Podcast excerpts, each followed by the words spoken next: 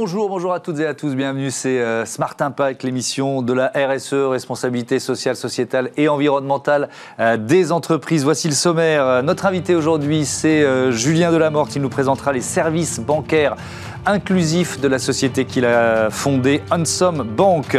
Pour notre débat, on va vous présenter un nouveau duo formé par euh, entrepreneurs pour la planète, une start-up ou une association et son mentor. Il sera question d'une race de cheval en voie de disparition et du COMEX de la Maïf. Quel rapport? Eh ben, Il faut rester dans l'émission pour avoir la réponse. Ce sera tout à l'heure. Et puis dans Smart Ideas, vous euh, découvrirez la compagnie des minéraux d'Auvergne et sa carrière d'exploitation de l'améthyste innovante et durable. Voilà pour les titres. C'est parti, c'est Smart Impact.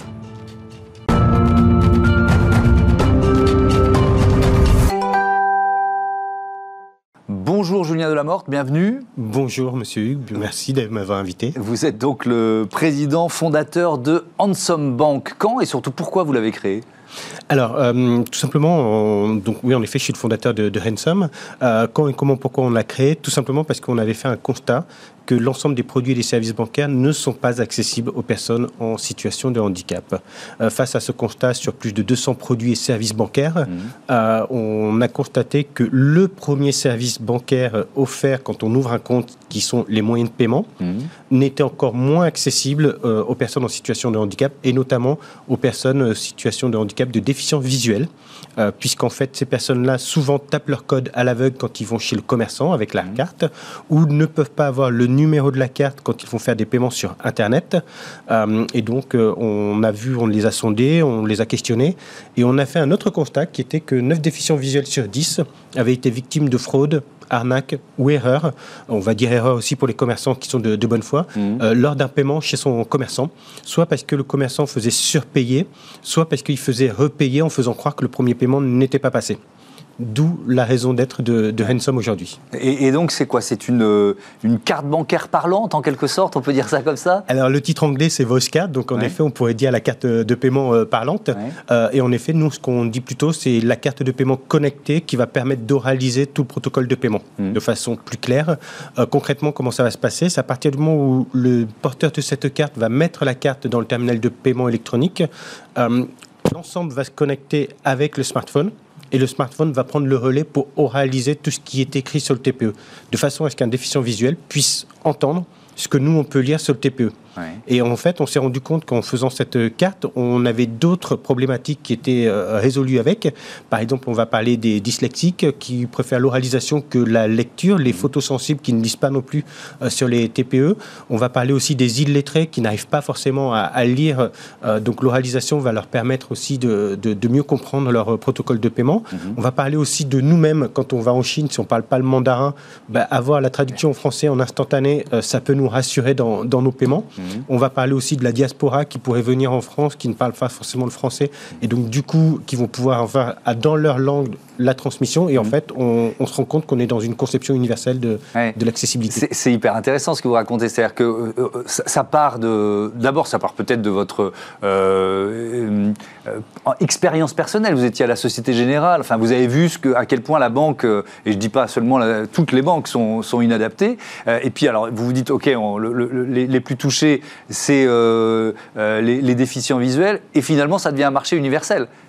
En fait, c'est un petit peu le, but de l'extreme user, en fait. À partir du moment où on arrive à, répondre à une problématique d'un extreme user sur un cas bien précis, finalement, ça devient une solution universelle pour tous. Je vais donner un exemple de façon très concrète euh, que vous utilisez probablement tous les jours euh, aujourd'hui, qui a été conçu pour les déficients auditifs, qui s'appelle le SMS.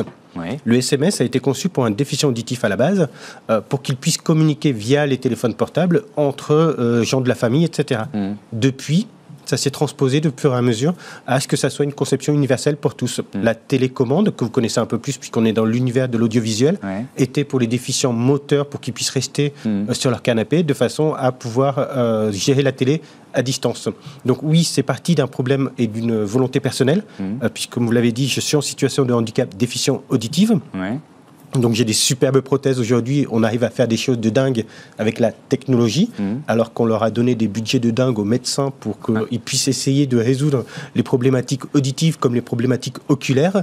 Et aujourd'hui, vous dites qu'il faut mieux miser sur la technologie que sur la médecine. J'y crois plus en la techno qu'en la médecine. Je suis désolé. Euh, voilà, puisqu'on leur a laissé plusieurs années d'avance et mhm. aujourd'hui on n'a toujours pas de solution pour réparer les oreilles ou les yeux. Mhm. Par contre, on a des solutions palliatives pour euh, via la technologie euh, pour pouvoir un petit peu mieux entendre mieux voir, mm. euh, mieux s'inclure dans la société. Ouais. Puisqu'on évoque votre histoire personnelle, c'est quand même euh, intéressant de, dire que euh, il a fallu une sacrée volonté parce que vous êtes déficient auditif, vous commencez par subir des échecs scolaires et on veut vous, on veut vous, enfin voilà, on veut vous cantonner dans certains métiers, c'est ça? Alors oui, oui, tout à fait. En effet, la technologie n'a pas évolué aussi rapidement que moi j'ai évolué dans, la vie. Mmh. Et en effet, quand j'étais plus jeune, les prothèses auditives étaient en mode stéréo. Donc euh, je pense que dans l'audiovisuel, le stéréo n'était mmh. pas le meilleur des qualités. Mmh. Euh, dans l'audiovisuel, on a basculé au numérique ce qui a servi après pour des populations comme la mienne, euh, déficience auditive, de pouvoir bénéficier de la technologie numérique dans nos prothèses auditives. À partir du moment où j'ai récupéré des prothèses auditives dites numériques, euh, finalement j'ai repris goût à comprendre ce qu'on me raconte, puisqu'avant je pouvais entendre des sons mais pas forcément tout comprendre. Je déformais tous les mots qu'on me racontait. Euh, le téléphone arabe pour moi c'était une catastrophe, ça marchait pas du tout. donc, donc voilà. Mais par contre avec cette nouvelle génération de, de prothèses auditives dite numérique, j'ai pu reprendre le goût à la compréhension. La première chose qui m'a fait effet, c'est que j'entendais des sacs plastiques derrière moi qui traînaient avec le vent, qu'avant je n'entendais pas du tout. Euh, et donc, du coup, grâce à ça, j'ai pu reprendre le chemin de l'école pas aussi facilement que je l'aurais voulu. Il a quand même fallu que je, que je fasse pas mal de choses euh, en, avec la force de la volonté, c'est que j'ai repris tout ça en alternance. Donc, du coup, c'est déjà une première chose. J'ai pas repris une voie classique, mm. mais vraiment tout en alternance. Et quand j'avais eu mon BTS par alternance en compta gestion à l'époque, mm. pour pouvoir basculer dans les diplômes, dans les études d'expert comptable euh, sur le lycée de Gustave Eiffel à Bordeaux, euh, c'était vraiment un vrai gap qu'il fallait avoir. Et à l'époque, je m'étais inscrit délégué représentant des élèves du lycée pour qu'après je puisse être bien vu par le directeur de l'établissement pour avoir ma place, pour pouvoir continuer. Mais voilà, sans ça, sans, vraiment sans aide que j'ai pu avoir euh, entre-temps, mm. euh, j'aurais pas forcément pu aller jusqu'au bout euh, là-dessus. Et puis ensuite, diplôme, école de commerce, ESCP, et, voilà, et, créateur et, patron d'entreprise. Aujourd'hui, quel partenaire vous avez eu autour de vous Je reviens à Ansem pour, pour créer, pour commercialiser cette, cette voice card, cette carte bancaire parlante. Il y a eu des partenaires technologique, financier Enfin, voilà, vous n'avez pas fait ça tout seul non plus, quoi. Alors, en effet, on a eu plusieurs partenariats. Alors, mmh. on va pouvoir parler des différents partenariats en fonction des, des, biais. Mmh. Le premier, c'est un partenariat très fort stratégique euh, au niveau industriel puisqu'on est parti avec Gemalto qui est devenu et racheté par Thales euh, entre-temps, euh, sur lequel, en fait, sans eux, on ne pourrait pas produire cette carte de paiement connectée qui est produite en France du côté de la Ciotat, dans le sud-est de, la France. Donc mhm. déjà, ça, c'est un gros partenariat là-dessus industriel, où en fait, Thales a pris aussi de leurs propres moyens une bonne partie, en fait, de mise en industrialisation de cette solution. Mhm. Le deuxième partenariat avec qui on est, c'est que la carte, elle est brandée Mastercard, et donc c'est un gros partenariat aussi avec euh, Mastercard, mmh. commercial cette fois-ci, où en fait, euh, ils nous ont fait un gros asset financier mmh. euh, pour un contrat commercial pour qu'on puisse développer et déployer cette solution au niveau France et voire même au niveau mondial. Mmh. Et enfin, on a aussi un autre partenariat cette fois-ci avec le groupe Vespiren et donc l'assurance mutuelle du groupe AMA, sur lequel en fait on a co-construit ensemble une première assurance au service de l'autonomie qui va permettre en fait à toute personne en situation de handicap, s'il achète son accessoire avec sa carte, d'être complètement couvert sur son produit qu'il aura cassé, perdu ou volé, mhm. qui aujourd'hui n'existe absolument pas euh, comme, euh, comme produit. Ouais. Euh, est-ce qu'il y a d'autres produits bancaires sur lesquels vous, sur lesquels vous travaillez déjà? Alors, on est en train de, concevoir, en fait, il y a un autre biais qui est euh, assez discriminant pour la population des personnes en situation de handicap, mmh. qui va être l'assurance emprunteur lors d'un crédit euh, immobilier ou crédit à la consommation, mais plus précisément crédit immobilier. Je vais vous donner un exemple. Parce que c'est en train de changer. On a vu que les règles euh, sur l'assurance emprunteur immobilier sont en train de changer, avec notamment le droit à l'oubli pour les, les, malades, anciens malades du cancer, etc. Tout à fait. Mais ce droit à l'oubli n'existe pas encore pour les personnes en situation de handicap. pour donner un exemple, vous prenez un couple dans. De, voilà, j'ai un exemple d'un couple. Un qui est cadre depuis plus de 20 ans à la Société Générale et qui gagne très très bien sa vie. Mmh. Et l'autre personne de, de, ce couple, en fait, c'est sa femme, euh, qui venait de prendre un nouveau CDI depuis seulement euh, deux ans et qui gagne deux fois moins que lui. Mmh. L'assurance emprunteur est deux fois plus élevée pour le monsieur qui gagne deux fois plus et qui travaille depuis 20 ans CDI parce qu'il est en situation de handicap que pour sa femme. Voilà. Donc, en effet, c'est en train d'évoluer euh, à ce niveau-là. Mm. On sait qu'il y a un référentiel au niveau des maladies pour pouvoir déterminer après un taux de risque euh, pour les assurances. Mm. Cependant, le handicap est un biais puisqu'en fait, il est considéré comme maladie pour certains, mais pas maladie pour d'autres. Donc, mm. il n'est pas référencé. Et les banques, les banques, en fait, ont la possibilité de mettre le taux maximal de l'assurance emprunteur. Qu'est-ce que vous êtes en train de proposer? Nous, on est en train d'essayer de travailler sur une assurance emprunteur qui va être vraiment en universalisme, c'est-à-dire qu'en fait, ça sera le même taux pour tout le monde, quel que soit en fait le, biais euh, maladie ou pas.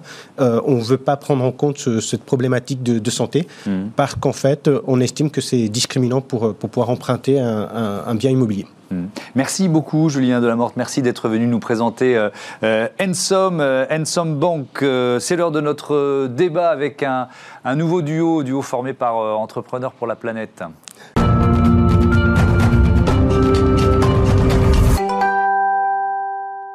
Entrepreneur pour la planète, l'idée euh, est simple, mettre en contact des créateurs euh, d'entreprises euh, à impact, des associations à impact et des mentors, des femmes et des hommes qui vont mettre leur expérience et leur réseau au service de ces projets pour les aider à passer à l'échelle. On avait reçu la fondatrice Hortense Bataille, c'était fin mars, deux autres binômes depuis.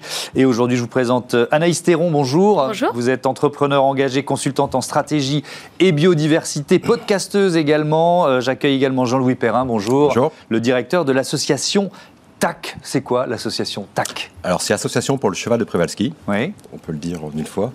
Et TAC euh, donc euh, s'intéresse et euh, depuis 30 ans à la sauvegarde d'une espèce particulière de cheval sauvage, mhm. un équidé, donc le, cheval de Przewalski qui a disparu de son aire naturelle d'origine la Mongolie notamment, et qui, depuis 30 ans, s'occupe de réintroduire ces chevaux disparus à partir de, de populations nées en captivité et euh, réhabituer à la vie sauvage en Lozère. En Lozère, donc, euh, donc vous travaillez là-bas et, vous en êtes où? C'est quoi aujourd'hui euh, cette association? Ça représente quoi? Voilà, alors ça, fait, ça représente 30 bah, ans d'expérience sur la conservation d'une espèce, laissée libre sur un pâturage de, 400 hectares en Lozère. Mmh. Et aujourd'hui, bah, nous sommes dans une phase de, de transition, c'est-à-dire ces 30 années ont été soutenues par un mécène un mécène privé qui aujourd'hui se désengage en nous accompagnant vers un modèle économique euh, nouveau euh, pour justement nous laisser euh, suivre cette, ce, projet mhm. de façon autonome. D'accord. Alors, quel rôle vous avez joué, Anaïs Théron, auprès de, auprès de Jean-Louis Perrin et de l'association TAC Eh bien, je pense qu'il y en avait plusieurs. Déjà, un premier rôle, je pense que ça a été de prioriser prioriser comment aller sur ce nouveau chantier, sur cette nouvelle transformation, parce que mmh. c'est pas facile de passer d'un modèle associatif à un modèle entrepreneurial, à mmh. associer les deux, à associer les deux, pardon, mmh. à aussi devoir être dans une nouvelle, euh, dans une nouvelle ère, d'aller chercher un développement aussi euh, plus économique, plus large, etc., tout en gardant et en conservant des valeurs. Donc il y avait vraiment ce travail de priorisation. Ok, quelle méthodologie on met en place pour y arriver? Quels sont les grands axes de travail? Il y en avait un premier, c'était vraiment au niveau communication. Quels sont les grands messages qu'on fait passer d'un point de vue RH Comment est-ce qu'on engage les, les différentes personnes et les parties prenantes avec des valeurs fortes et une mission forte.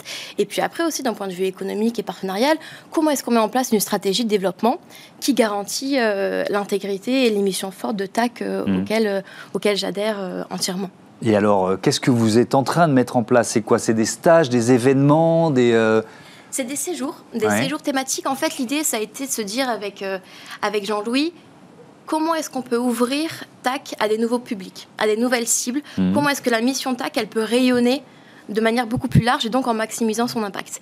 Et donc on s'est dit effectivement que les séjours euh, thématiques immersifs, c'était une bonne manière d'arriver à la fois à concilier le monde de la conservation et euh, la médiation scientifique et la sensibilisation au grand public. Donc on s'est dit les séjours, c'est un bon, euh, un bon, une bonne manière, une un bon vecteur pour y arriver. Donc concrètement, on s'est dit quelle thématique adresser, quelle cible adresser à la fois du grand public, à la fois des professionnels, et puis comment est-ce qu'on met ça en place aussi d'un point de vue commercial? Comment est-ce qu'on apporte, on apporte le message, à quelle cible, par quel canot. Donc il y avait aussi toute cette approche un peu stratégique mmh. qu'on a développée ensemble euh, pour, pour arriver à cette nouvelle mission, à, cette nouvelle, à ce nouveau chemin de Ça fait combien de temps que ce mentorat a commencé? Ça fait un an, un peu plus d'un an, ouais. Un peu plus d'un an. Qu'est-ce que ça vous a apporté Qu'est-ce que vous cherchiez finalement avec, avec ce, principe de mentorat? Alors, moi, j'ai découvert Anaïs d'abord.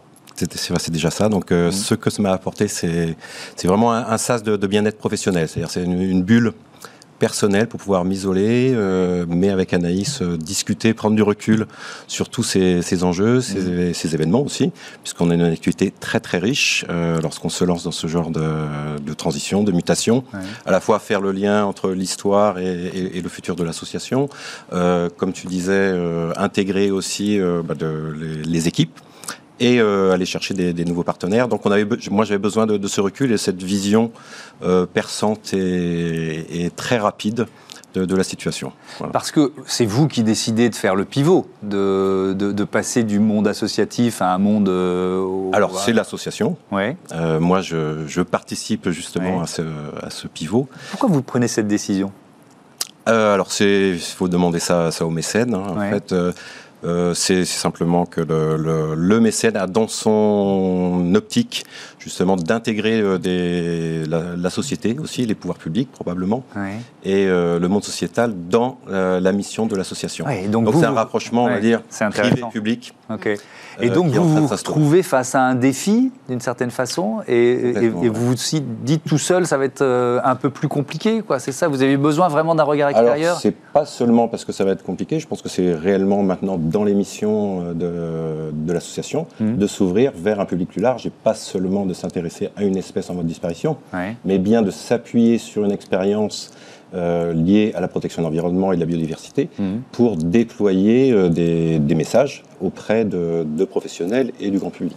Anaïs Théron, ce qui est intéressant dans, votre binôme, quand on en a discuté avec Entrepreneurs pour la planète, voilà, qui nous propose des, binômes, ils nous ont dit c'est du reverse mentoring. Donc c'est-à-dire que dans ce que vous, vous, vous apportez votre expérience, euh, et on l'a bien, bien compris. Mais vous puisez aussi dans, dans ce que vous faites des idées euh, euh, pour ensuite votre métier. C'est quoi votre métier? Expliquez-moi. Alors mon métier, c'est de designer des programmes stratégiques pour des dirigeants et des dirigeantes, que ce soit des COMEX de grands groupes, que ce soit des startups, que ce soit des individus, mhm. pour leur permettre de prendre des décisions éclairées. Et donc forcément, dans un contexte comme celui-ci, avec des challenges environnementaux, environnementaux forts, mhm. forcément, ça m'apporte énormément ce binôme parce que je me rends compte, et je m'en étais déjà rendu compte, je suis déjà engagée de base, mais ça n'a fait que renforcer mhm. mon engagement, je me rends compte que Aujourd'hui, on a une approche des sujets environnementaux qui sont très intellectuels, très scientifiques, et c'est essentiel, c'est important pour le sujet. En revanche, il faut, je pense, le complet avec un, avec un aspect très concret, très sensible, très expérimental, et être en binôme avec quelqu'un qui est sur le terrain de la biodiversité, qui œuvre pour la protection de la biodiversité, qui met en place des programmes, qui parle avec des partenaires, ça ne vient que renforcer cet mmh. engagement-là. Et je pense que ça, c'est des éléments que je peux aussi partager avec mes différents euh, clients et clientes, parce que eux sont des positions décisionnaires et donc, il faut leur apporter aussi cet insight-là d'engagement pour après qu'ils soient en mesure et qu'ils aient cette espèce de prise de conscience aussi pour mettre en place des stratégies environnementales qui soient à la hauteur mm. des enjeux actuels. Oui, et c'est pour ça que je faisais un raccourci dans les titres en disant d'une race de cheval en voie de disparition au COMEX de la Maïf, parce que la Maïf fait partie de vos, vos clients. C'est quelle taille d'entreprise les... Quand on parle de COMEX, ça peut être de grands groupes à, des, à des startups? Tout à fait, ça peut être de grands groupes. Ça peut être aussi des startups, parce que je pense qu'au niveau de l'impact, les associations et les startups ont un impact considérable et mm. sur le terrain, donc forcément, elles ont aussi besoin euh, d'accompagnement. Et c'est aussi pour ça, en fait, que je me suis tournée vers Entrepreneurs pour la planète et qu'on a matché avec Jean-Louis. Parce qu'en fait, aujourd'hui, les assos, elles ont un rôle considérable, mais elles manquent de compétences. Elles n'ont mm. pas forcément de temps, d'énergie, les compétences professionnelles qu'on peut trouver dans certains mondes du travail, parce qu'elles n'ont pas le temps de développer, elles sont sur le feu. Et donc, forcément, je me suis dit, j'ai envie d'apporter ces compétences-là pour, pour, euh, pour un projet qui a du sens, qui est complètement en lien avec mes valeurs et mes convictions sur le vivant. On parle souvent euh, dans cette émission de, de claque euh, climatique. C'est ce que, par exemple, les patrons de la Convention des entreprises pour le climat, lors de la première session ont, ressenti. Est-ce que euh, vous jouez de ce levier-là? Est-ce que ça commence par là, par la prise de conscience quand vous arrivez face euh, à des membres de, COMEX, de comité exécutif? Alors je pense qu'effectivement, il y a cette, euh, cet aspect de claque, mais qu'il faut un peu le dépasser et mhm. d'aller sur le terrain du sensible. C'est-à-dire que qu'il faut se rendre compte de ce qu'est la biodiversité. Quand on parle de la biodiversité, on a l'impression que c'est l'ours polaire, son Antarctique, mhm. et qu'on n'a aucun lien avec elle. En fait, la biodiversité, elle est dans tous les endroits de notre vie. Hein. Elle est au moment où on est en train de respirer. Vous allez sûrement boire un verre d'eau, c'est de la biodiversité. Mmh. Et donc en fait, l'idée c'est un peu de remettre ça dans, et l'ancrer dans l'entreprise, dans le quotidien de l'entreprise et dans le quotidien des vies. Et ça, je pense qu'un mentorat avec une association ou une start-up qui est sur la biodiversité et sur ce terrain-là du, vivant, ça permet de prendre conscience et après de mettre en place des politiques ambitieuses. Hmm. Euh, je reviens à votre euh, association Jean-Louis Perrin. Euh, c'est quoi vos, défis là, pour les mois, les années à venir? Alors, euh, nous, bah, le, défi, il est de, partager justement cette expérience sur le terrain, comme disait, comme disait Anaïs. Euh, on a, je pense, euh, vocation à devenir un centre d'accueil, de partage de, cette expérience et faire venir sur ce site des professionnels, du grand public, pour partager à la fois des idées, donc des, philosophes, des anthropologues, des, des scientifiques, et venir se nourrir de, du site déjà, du cheval de Prévalski qui est vraiment à l'état libre. Mhm. Euh, donc c'est vraiment déjà une expérience sensible, comme, tu, comme on disait. Euh, on a des éthologues qui, qui, peuvent nous apprendre à partir de, ces chevaux comment aussi euh, se comporter ou développer des, des, connaissances sur, sur le pâturage dont on peut s'inspirer. faire rencontrer un botaniste avec un paléontologue. Des, voilà. Donc on est dans ces, dans ces défis-là, c'est réunir et le défi, c'est de réunir sans altérer mmh. euh, l'écosystème et le milieu.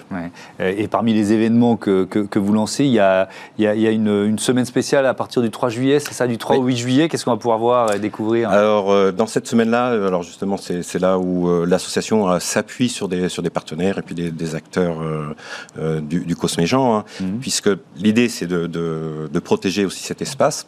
Donc, on, on co-organise avec la fromagerie, les éleveurs, le site de la Veine Armand, mhm. donc des, acteurs touristiques, tout un programme euh, autour euh, du pastoralisme et de la biodiversité, euh, donc à laquelle vous êtes tous invités, hein, eh ben conférences, concerts, et, et, puis tout ce qui va sur le Cosméjean.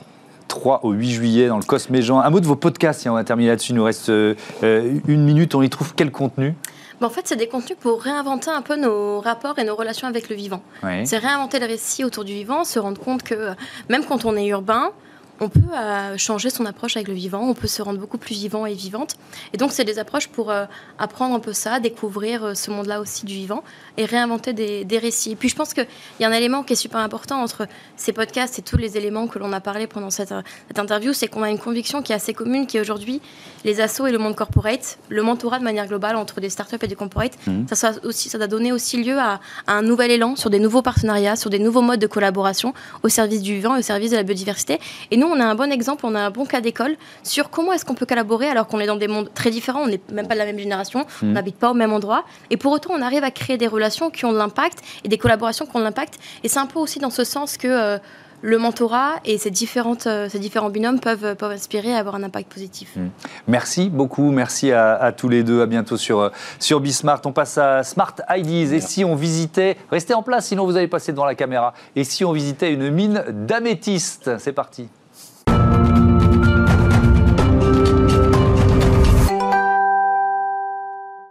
Bonjour Mathieu Moulin. Bonjour. Bienvenue, vous êtes le directeur général de la Compagnie des minéraux d'Auvergne, la Comino. Vous l'avez créée avec Nicolas Léger euh, en mars 2018. C'était quoi le, point de départ? Il y avait déjà une idée d'exploiter une, une mine, une carrière spécifique? Alors oui, tout à fait. En fait, l'idée de départ, elle est un peu antérieure à ça. Mhm. Elle est liée à la rencontre de trois facteurs au final. Euh, déjà, ma rencontre avec Nicolas Léger, qui est mhm. aujourd'hui mon associé et président de la Cominove. Euh, d'autre part, notre passion commune pour les minéraux, et notamment les minéraux français. Et en fait, en troisième point, euh, la géographie des lieux, en fait, et la géologie des lieux, puisque au, sein du Massif central, on a une richesse minéralogique qui est juste phénoménale dans un espace, au final, géographique très restreint. Mhm. Et notamment l'améthyste. L'améthyste euh, c'est presque une longue histoire française, on peut dire ça C'est une très longue histoire française, l'améthyste. Mmh. Les premières traces écrites datent du XVIIe siècle. Ouais d'exploitation Des traces d'exploitation, tout à fait, en fait. Alors, il y a eu plusieurs périodes sporadiques, en fait, mm. d'exploitation, dont, effectivement, depuis le début du XVIIe siècle. Euh, il y a eu, par la suite, une, une période d'essor, on va dire, un peu plus importante et qui a eu plus de renom, mm. euh, toute fin du XIXe et début jusqu'à moitié du XXe siècle, en fait, avec euh, la taillerie de Roya, qui était un important, un haut lieu, on va dire, de l'art lapidaire, en fait, en Europe, et la plus grosse taillerie française à mm. l'époque. Et donc, votre défi, ça a été de recréer, finalement, finalement une exploitation, de recréer une mine? Alors c'est pas encore tout à fait fait, mais c'est ce qu'on vise effectivement. Mmh. c'est de, reprendre en fait ce savoir-faire et cette, cette extraction, ce, ce, mmh. passé extractif avec ce patrimoine donc culturel, historique et géologique en fait, dans une, un modèle modernisé en fait et optimisé. Oui, et avec une promesse aussi de, de durabilité. pour l'instant, c'est une micro-carrière, c'est ça? En fait, voilà, on a, on a par, euh, sur ce projet en fait deux, euh, deux grands objectifs. On a d'une part, effectivement, comme on le mentionnait tout à l'heure, euh, relancer l'exploitation d'une matière minérale avec un passé important en fait régional, et d'autre part, on a également lancé un site pilote euh, avec un modèle d'exploitation, d'extraction et de transformation en fait repensé et optimisé au maximum, ce qui permet d'aller euh, au sein de l'univers de l'industrie extractive en fait vers plus de durabilité. Mmh. Donc ça veut dire quoi? Ça veut dire je sais pas zéro déchet, ça veut dire moins de consommation d'eau, d'électricité, c'est quoi les pistes? Effectivement, on va chercher en fait à utiliser au maximum l'ensemble des matériaux qui sont extraits, que ce soit le matériau principal visé, alors ici l'améthyste, ou euh, antérieurement ce qui se faisait, c'était on cherchait une qualité euh, minimale, on va dire, d'améthyste, et donc il y avait environ 80% de déchets qui étaient simplement laissés sur place. Aujourd'hui, on vise une exploitation à 100% de la matière, c'est-à-dire que ça nous a amené derrière à travailler et à chercher des débouchés, des traitements et des sous-marchés spécifiques en fait pour chaque qualité. Euh, donc aujourd'hui, euh, sur le projet, en fait, une fois qu'on sera lancé, l'un des principaux travaux qu'on va devoir faire, ça va être véritablement de trier très rapidement en fait les différentes qualités pour pouvoir derrière euh, arriver sur les lignes de process et les sous-marchés visés. Mmh. Il y a ça, et puis donc je il y a disais, ça, euh, la, part, la consommation. Euh, la consommation alors de différentes énergies, hein, que ce soit l'énergie donc électrique, on va on va maximiser on va dire l'utilisation de l'électricité par rapport au thermique. Mmh. D'autre part, la consommation d'eau également avec des installations de traitement, avec un système qui est en recyclage permanent et une, une, recherche vraiment de, de l'utilisation et de la, de la, récupération maximale où on va utiliser des technologie euh, très récente, on va dire, de filtre presse pour aller récupérer l'eau en fait vraiment au cœur des matériaux mhm. et obtenir véritablement euh, perdre le moins d'eau possible, on va dire. Donc là, vous en êtes en phase de, de test, de viabilisation du modèle. Vous en êtes tout de votre développement? Aujourd'hui, en fait, on est en attente de décision administrative pour l'ouverture du premier site et d'autre part en finalisation de recherche d'investissement. Donc levée de fonds éventuelle. Voilà. la France peut redevenir une terre de mineurs parce que derrière ça, il y a quand même ce, cet imaginaire. Quoi. Euh, oui, nous, euh, c'est un petit peu une partie de notre rêve, effectivement, d'essayer de, relancer de l'industrie minière ou carrière un peu plus spécifique, on va dire, en France. Euh, c'est quelque chose qui a été abandonné et qui, malheureusement, aujourd'hui, a beaucoup de mal à reprendre. Mais on s'aperçoit que, en termes de contexte géopolitique mondial, aujourd'hui, notamment avec la crise Covid, il y a un besoin réel au final d'indépendance ou au moins d'autonomie euh, sur le socle européen, tout du moins. On ne peut pas dépendre, on ne peut plus dépendre en fait euh, des imports, on va dire, de minéraux ou de métaux euh, du reste de la planète, puisque en fait, dès qu'on va avoir le moindre souci, ces approvisionnements vont cesser. Hmm. Merci beaucoup, merci Mathieu Moulin d'être venu nous, nous présenter cette compagnie des minéraux d'Auvergne. Voilà, c'est la fin de ce numéro de Smart Impact. Merci à toutes et à tous de votre fidélité. À très vite.